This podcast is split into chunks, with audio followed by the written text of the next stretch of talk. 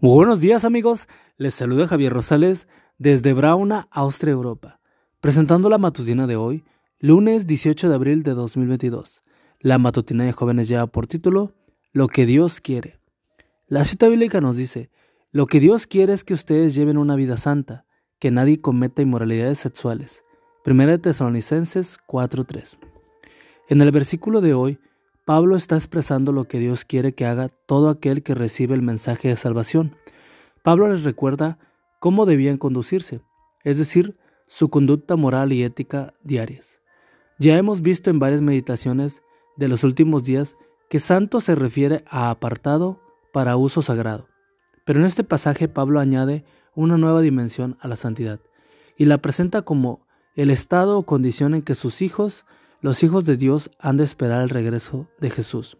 1 Tesalonicenses 3:13. Ahora bien, en este pasaje Pablo contrasta la santidad con la inmoralidad, especialmente de índole sexual.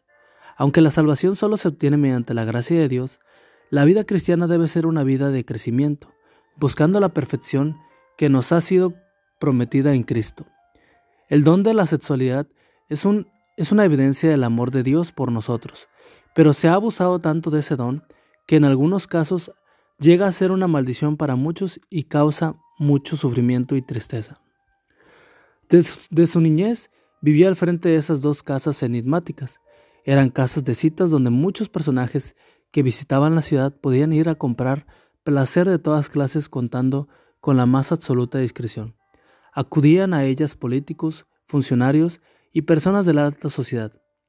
Él creció recibiendo el elogio de las damas que trabajaban allí, observó la vida dura que tenían que soportar y muchas veces las vio llorar. Fue allí donde se perdió en el oscuro mundo de la inmoralidad y aprendió toda clase de vicios.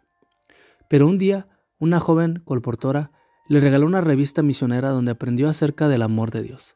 El encuentro con Cristo le reveló su desastrosa condición y lo motivó a buscar la iglesia.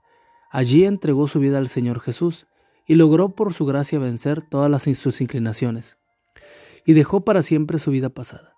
En el pasaje de hoy Pablo concluye en tres motivaciones para una vida santa.